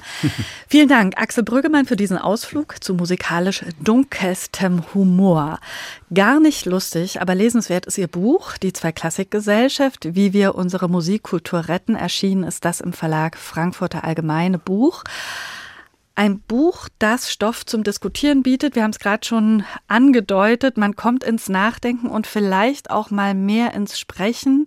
Wer sollte denn aus Ihrer Sicht da auch tatsächlich mehr ins Gespräch kommen? Wie können solche Konzepte aussehen? Nochmal, ich glaube, das Bewusstsein ist ganz wichtig, dass wir alle diese Kultur mittragen. Auch die, die sie nicht nutzen. Und ich glaube, das ist wichtig, dass wir den Menschen, die nicht in Opern und Konzerte kommen, die sie aber mitfinanzieren, dass wir Sie mitnehmen in diesen Diskurs, weil wir eben über Streaming geredet haben. Ich entwickle in diesem Buch die Idee, warum nehmen wir nicht 100 Stadttheaterproduktionen im Jahr auf, per Video, von kleinsten Häusern bis in großen Häusern, dreimal meinetwegen die Carmen in ganz unterschiedlichen Lesarten und machen sowas wie eine, also das Theater hat ja das Problem, dass so ein Stück fertig gespielt wird und dann wird das Bühnenbild verschrottet und man hat das, man sieht das nie wieder. Warum machen wir nicht eine deutsche Netflix staatliche Theater-Netflix-Seite auf, ja, wo jeder Bundesbürger, weil er ja auch mit seinen Steuern diese Opernhäuser und diese Konzerthäuser und diese Konzertorchester und Ensembles mitfinanziert, kostenlosen Zugriff hat auf 100 Äh, Theaterproduktion. Carmen-Inszenierung. Carmen-Inszenierung. Genau. Ja. Stellen Sie sich mal vor, Frau Pütz, was das so. Du bist deutscher Staatsbürger und damit hast du das Recht, dass du einen kostenlosen Kulturkanal kriegst, auf den du mitkriegst, was in jedem deutschen Opern- und Konzerthaus stattfindet, weil das sind ja deine Opern- und Konzerthäuser.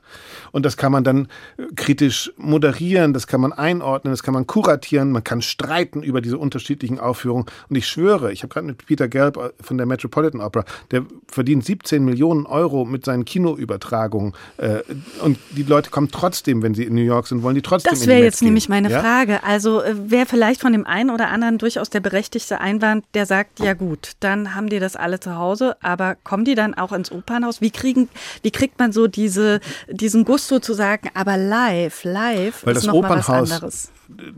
nicht reproduzierbar ist, haben wir eben schon gesagt. Ja? Also der Stream an sich kann nur Einblick geben. Ich glaube auch nicht, dass man dann das alles hören würde. Deshalb finde ich das wichtig, das zu kuratieren. Zu sagen, guck mal Leute, in Essen wird gerade eine Carmen gemacht, die ist total emanzipiert und spielt äh, im 21. Jahrhundert. In Dortmund wird gerade auch eine Carmen gegeben, aber die ist noch diese spanische Tabakfabrikverkäuferin aus dem äh, 19. Jahrhundert. Das zeigt man und nimmt die Leute mit dahin. Ja, ich glaube, dass der Raumtheater mit dem Menschen, der gerade ein Ricola Schweizer Kräuterbonbon auswickelt in Ganz leise. beim Welterlösungsmotiv, Ganz leise, ja. ganz leise, ganz, leise, dass sie es auch ganz wirklich leise, hören. Ja? Ganz langsam, ja. Und die Dame, die neben ihnen wirklich ganz wunderbares Parfum aufgelegt hat und der zwei Meter fünf Herr vor ihnen, der immer mit dem Kopf wackelt, das ist ein Kollektiverlebnis, das können Sie natürlich zu Hause nicht haben. Die Leute werden immer in Theater kommen. Ja?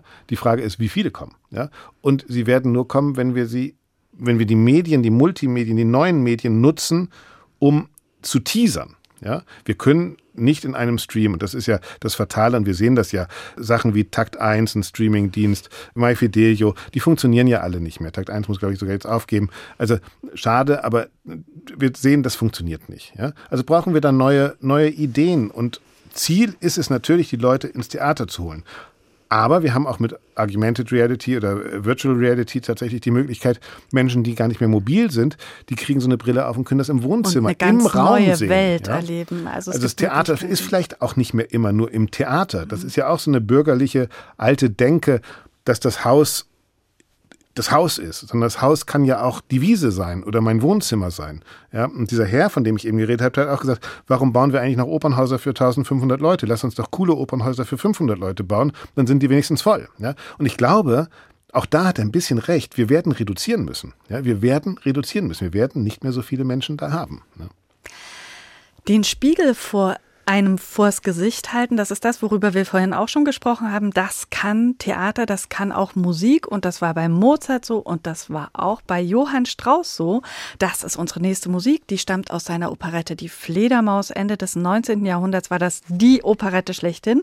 Sie haben da aus dem zweiten Akt das Finale ausgewählt. Was begeistert Sie an diesem Finale? Lalilu, lalilu, la bam, bam, bam.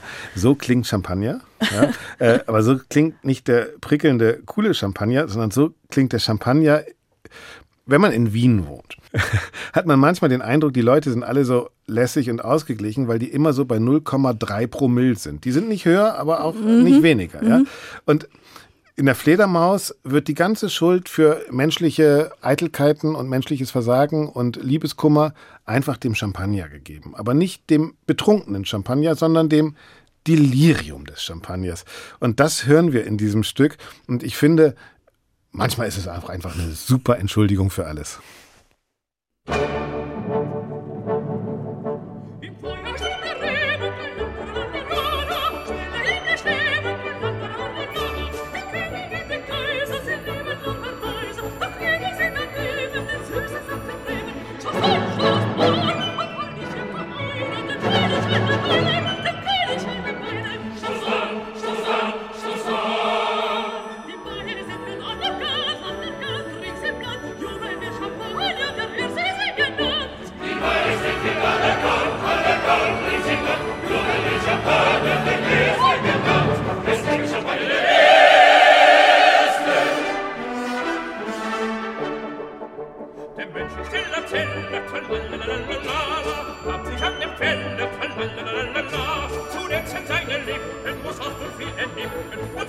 Aus dem Glase, Rubinen auf die Nase. Tosan, Tosan, und huldig im Vereine, dem König aller Weine, dem König aller Weine. Tosan, Tosan, Tosan. Die Majestät wird anerkannt, anerkannt, rings im Land, Jubel wird Champagner, der erste Sie genannt. Die Majestät wird anerkannt, anerkannt, rings im Land, Jubel wird Champagner, der erste genannt. Es wird Champagner, der erste.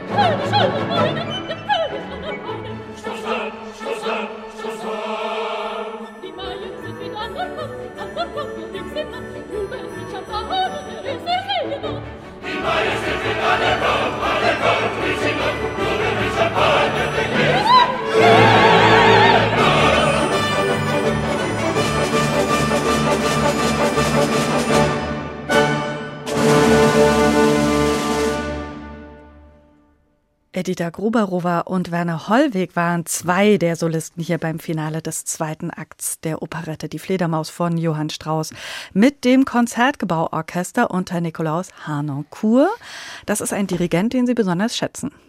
Ja, Nikolaus Harnoncourt ist für mich einer der Dirigenten, die echt Bleibendes hinterlassen haben und ich glaube, die Musikrezeption und Interpretation so nachhaltig verändert haben, äh, wie kaum jemand anderes. Vieles war Mode, sehen wir bei Karajan. Ne? Kein Mensch würde Mozart mehr dirigieren, wie Karajan es dirigiert hat.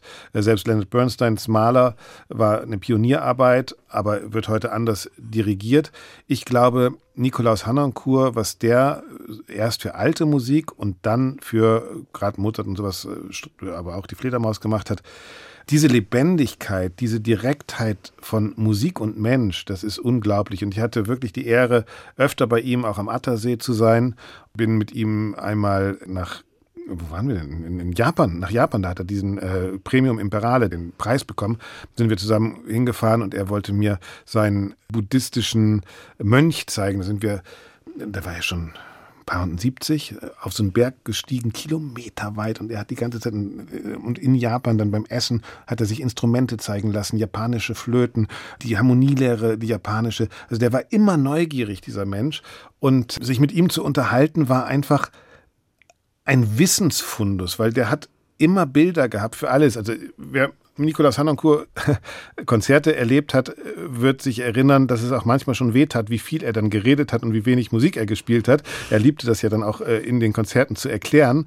Aber er wusste einfach auch so wahnsinnig viel. Also was mir zum Beispiel im Gedächtnis geblieben ist, immer wenn bei Mozart geliebt wird, hat er einmal gesagt, dann wird gejodelt. Und das kommt noch aus Mozarts Salzburger Zeit. Und wenn man das mal diesen Satz einmal gehört hat und dann Mozart-Opern hört, dann sagt man, verdammt, der hat recht. Das zweite große, was ich von Nikolaus Hanancourt gelernt habe, ist, da haben wir uns über Politik und Musik unterhalten und er hat gesagt, wissen Sie, Herr Brüggemann, für mich der politischste Komponist, da habe ich gesagt, naja, Verdi oder Wagner wahrscheinlich, Verdi mit Risorgimento und Freiheitsbewegung und so. Nein, Mozart. Bei Mozart sehen wir, wie hat der Graf das Dienstmädchen behandelt. Und Politik, runtergebrochen, bedeutet, wie behandelt der Graf das Dienstmädchen? Alles andere ist Ideologie. Das ist aber Zusammenleben von Menschen. Und mit diesem Selbstverständnis, Musik und Kunst und Kultur zu betrachten und vor allen Dingen Gesellschaft zu betrachten, das war für mich so augenöffnend und ähm, jeder Satz, also es gibt noch alle Bücher von Nicolas Hanoncourt. Wenn Sie da draußen nicht wissen, was Sie lesen wollen, kaufen Sie nicht mein Buch, kaufen Sie eins von diesen Büchern von Nicolas Hanoncourt, der war viel klüger und man kann sehr so begeisternd, wie er über Ja, Musik ja, redet. also wirklich- Ja, ja. Ja. Nikolaus Hanoncourt, Österreich und die folgenden Klänge, die kommen auch aus Österreich und zwar von dem Liedermacher Ludwig Hirsch. Ein Lied, bei dem ich ehrlich gesagt mir nur rudimentär zusammenreimen konnte, was er da eigentlich gerade singt. Deswegen brauche ich so ein bisschen Erklärung. Untertitel von Axel Brückemann dazu. Wir hören die Oma.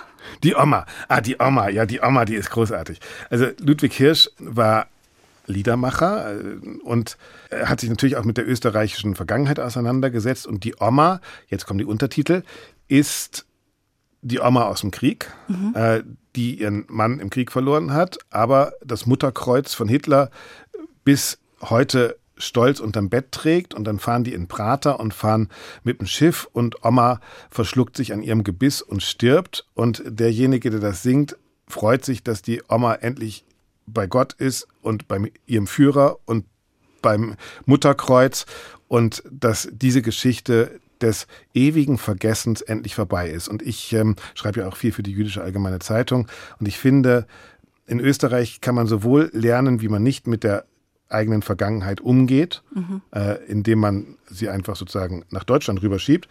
Und man kann aber auch lernen an jemanden wie Ludwig Hirsch, wie man sehr gut mit dieser Vergangenheit umgehen kann. Übrigens auch ein Thema, weil Sie den Wagner-Film, den ich gemacht habe, angesprochen haben. Ein Wagner-Film ohne den Antisemitismus Wagners zu diskutieren, geht nicht. Ja? Man kann auch nicht in Bayreuth glücklich werden, wenn man sich dieser Vergangenheit nicht stellt. Das gehört auch wieder zur Offenheit und zur Ehrlichkeit von Musikrezeption.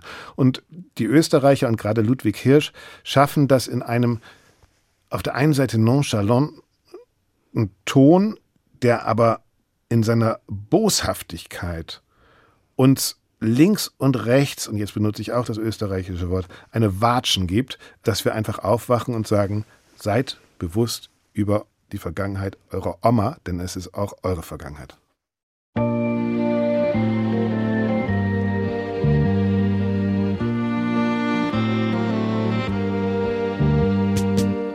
Da stehen wir jetzt am Stammesdorfer Friedhof. Regnen tut's die Fies, dann mir schon weh. Der Pfarrer sagt, sie war so ein herzensguter Mensch. Und trotzdem fällt mir's Warnen heut so schwer. Die Oma, Mann, die Oma ist nicht mehr. Ihre Klaver hat's mir eingestopft, die Gnädel. Hat's glauert mir ein Bracker in der Hand. Hat's mir auch umdreht schon den Morgen, es war ja wurscht, sie hat mich geschlagen. Solang, dass ich schon angefangen hab zum Beten. Lieb Jesu Kind, lasst Oma doch verrecken. Die sieben Roben, es waren nur sechs. Die gute Fee, es war eine Hex. Böse Wolf, ein kleiner Dackel. Der Märchenprinz, ein schierer Lage.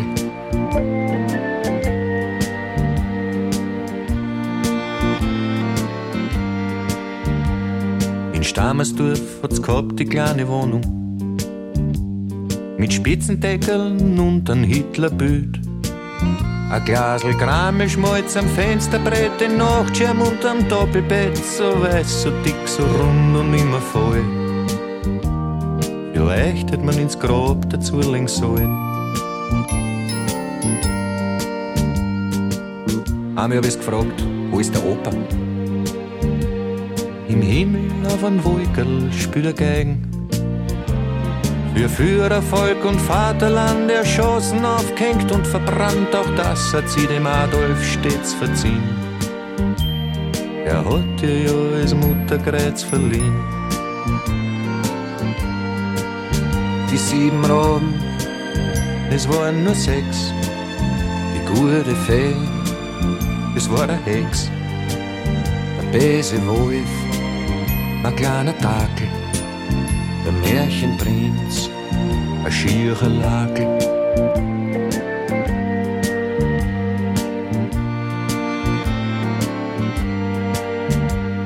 In letzter Zeit, da war's schon ein bisschen komisch. Das Kramischmalz ist gestanden unterm Bett. Die Spitzendeckeln hat's verbrannt, den Hitler hat's am Bücher genannt, den Nachtschirm hat's platziert am Fensterbrett. Ganz Stammersdorf hat über sie schon geredet. Am Muttertag, da haben wir's gefeiert im Broder. Die Alte war auf einmal wieder jung. Beim Go-Kart fahren hat's gejohlt, ein paar Langosch hat's verdruckt. Nur beim Sturmboot fahren da ist ein Missgeschick. Da ist an ihre falschen Zähne der Steg. die sieben Raben. Es waren nur sechs. Die gute Fee, glaubt's mir's, das war der Hex. Der böse Wolf, ein kleiner Dackel. Der Märchenprinz, ein schierer Lakel.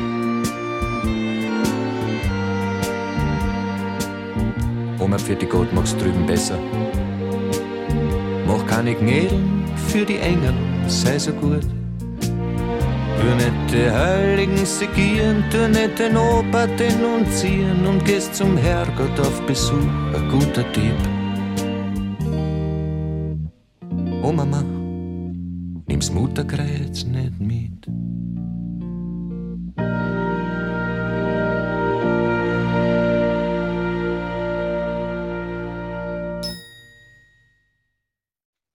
Ludwig Hirsch, die Oma. Und das war der vorletzte Titel für heute bei Menschen und ihre Musik mit dem Autor, Kulturjournalisten, Podcaster, Blogger und Filmemacher Axel Brüggemann. Wenn Sie die Klassikwelt neu sortieren dürften, alles wäre möglich, keine Schranken, was wäre zum heutigen Klassikbetrieb anders? Er wäre dieses Modewort diverser, was aber in Wahrheit heißt, er wäre offen für ganz viele neue Impulse, die Menschen reinbringen würden, die momentan vielleicht noch nicht da sind und die uns, die wir schon da sind, dann auch wieder anstacheln würden, die wir vielleicht äh, bekämpfen wollen, die wir vielleicht empfangen wollen. Also ich würde viel mehr in diesen Klassikbetrieb reinschmeißen von außen, denn wir wachsen wirklich zu einer Nische und die Nische ist nicht gut, in der wir uns selbst genügen und denken, es wird schon irgendwie schiefgehen und ist das nicht schön.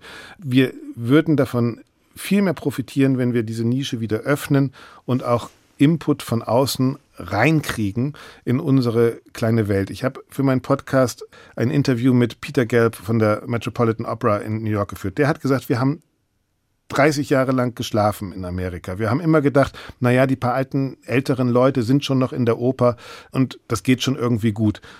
Und wir haben das Repertoire nicht geändert, wir haben uns nicht geändert und wir stehen jetzt vor der Situation, dass die leider weggestorben sind und wir merken, es greift eben nicht mehr automatisch, dass die nächste Generation kommt.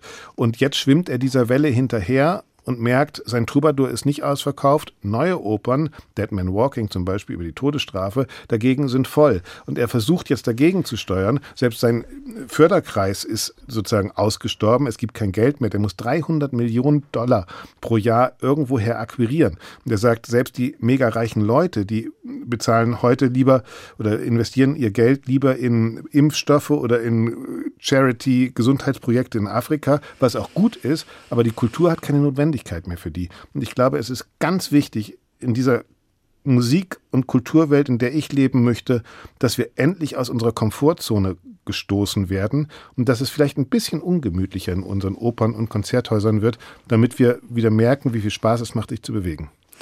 In Ihrem aktuellen Buch Die zwei Klassikgesellschaft haben Sie ja jetzt über den Musikbetrieb geschrieben. Es wird gerade in den Feuilletons vielfach besprochen. Aber beim Lesen hatte ich das Gefühl, Sie würden wahnsinnig gerne diskutieren. Mit wem wären Sie denn gerne zu diesem Thema mal an einem Tisch oder wäre vielleicht ein Tisch sogar zu klein?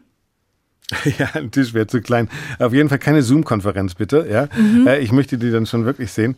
Ich weiß gar nicht, mit wem ich diskutieren würde. Ich würde lieber Leute zusammenbringen, ja, und gucken, was dann da rauskommt. Also ich glaube, dass Intendantinnen und Intendanten, aber auch Musikerinnen und Musiker sich überhaupt mal wieder bewusst werden müssen, wie toll es auch für sie ist, mal die Türen wieder aufzumachen und mit einem Publikum, was noch nicht da ist, überhaupt zu reden. Nicht sich anzubiedern, sondern selbst mal der Welt zuzuhören. Wir von der Musik sind immer gewohnt, die Leute kommen zu uns und hören uns zu. Sind so ein bisschen ehrfürchtig vor genau, dem, wir sind was die wir da Sender. machen. Genau. Ja, wir sind die Sender, wir Ja, ja. spielen ja, wir können das. Aber wir haben vielleicht ein bisschen verlernt, selber mal zuzuhören und auch in unsere Gesellschaft zu lauschen. Und dann nehmen wir mit, dass unser Echoraum sehr, sehr klein geworden ist. Ja? Gehen Sie mal auf die, also es geht um staatliche Subventionen, wie teuer dürfen eigentlich Gagen von Musikerinnen und Musikern sein, bespreche ich in meinem Buch. Äh, Ronaldo oder Messi, die verkaufen so viele Trikots mit Messi oder Ronaldo hinten drauf, dass die da schon alleine von Millionen auf dem freien Markt verdienen. Ich habe aber noch nie jemanden gesehen, der ein Smoking mit Thielemann hinten drauf angezogen hat. Ja? Also äh, auch die Frage, was sind wir eigentlich wert? Gehen Sie mal auf die Straße hier in Frankfurt oder in Wiesbaden oder so und fragen, wer ist denn eigentlich Jonas Kaufmann? Wer ist denn eigentlich selbst Anna Netrebko wahrscheinlich? Ja? Also das, was wir als Household Names haben, ist da draußen das ist nicht mehr sozusagen Common Sense. Und das müssen wir uns bewusst werden. Und das können wir, glaube ich, nur wieder erreichen, wenn wir das wollen, und ich will das, wenn wir jetzt mal dran sind zuzuhören. Wir hören am Ende auch noch mal zu, und zwar der Musik von Mozart. Damit haben wir das Gespräch begonnen. Mit Mozart werden wir enden. Wir hören die letzte Szene aus der Hochzeit des Figaros. Ein paar kurze Worte am Schluss zu genau dieser Musik. Der Graf hat seine Frau betrogen und sagt jetzt Perdono, Perdono und bittet sozusagen um Verzeihung. Und das ist die, Mozart schreibt die schönste Verzeihungsmusik. Also, wenn ich Frau wäre und mein Mann würde sagen Perdono, dann würde ich sagen, ach Mann, ja, du, alles ist, Roger, ist geritzt, ist gut. Aber Mozart wusste natürlich, genau so äh, belügt man seine Frau weiter. Ja, ich fahre das größte Pathos auf und die, es wird geglaubt, aber es ist in Wahrheit eine Lüge, weil so tickt der Mensch. Und das ist so schön bei Mozart. Die schönste Musik hat dann doch wieder einen doppelten Boden und immer wenn dieser doppelte Boden aufgeht, sind wir beim archaischen Menschen, der immer wieder am Guten scheitert und dabei so schön zu beobachten ist, weil er eigentlich nackt ist, hilflos ist, lächerlich ist und in all dem so unglaublich liebenswert. Damit sage ich vielen Dank, Axel Brüggemann, für Ihre Zeit, fürs Anstoßen zum Nachdenken über das, was die Welt der Klassik so vielschichtig macht und das hoffentlich auch in Zukunft. Der Autor, Podcaster, Blogger und Filmemacher Axel Brüggemann war heute zu Gast in Menschen und ihre Musik. Das Gespräch gibt es auch als Podcast auf hr2.de oder in der ARD Audiothek. Mein Name ist Susanne Pütz. Machen Sie es gut.